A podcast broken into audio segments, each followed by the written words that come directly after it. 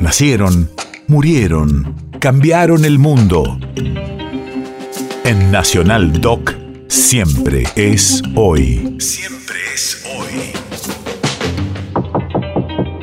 11 de mayo, 1972. Hace 50 años fallecía el poeta y letrista José María Contursi. Radio de la memoria. Sus letras ahondan en un lenguaje distinto y refinado que evocan la melancolía con un perfil romántico y una línea sentimental que se propaga en las narraciones de sus tangos. Fue el creador de muchos éxitos que marcaron la nueva etapa contemporánea del género.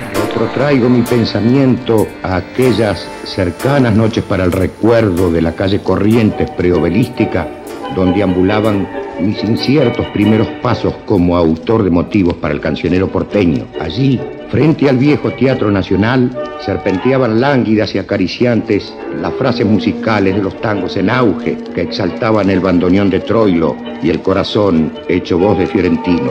Allí, en el derruido germinal, penumbra de cigarrillo con un tango de arolas, tuve el privilegio de sentirme traducido en mi pequeña inquietud de muchacho sentimental. Fiorentino me concedió la ventaja de su amistad y de su arte, factores estos que alentaron mi lucha incipiente. No sé por qué te perdí, tampoco sé cuánto fue, pero a tu lado dejé toda mi vida. Y que estás lejos de mí y has conseguido olvidar, soy un pasaje de tu vida, nada más. Entre las páginas que su genio difundiera en un alarde de verdadera creación, figura toda mi vida, pentagrama pegadizo y rítmico de Pichuco, con palabras sencillas, enaltecidas por la calidad de este magnífico y llorado intérprete.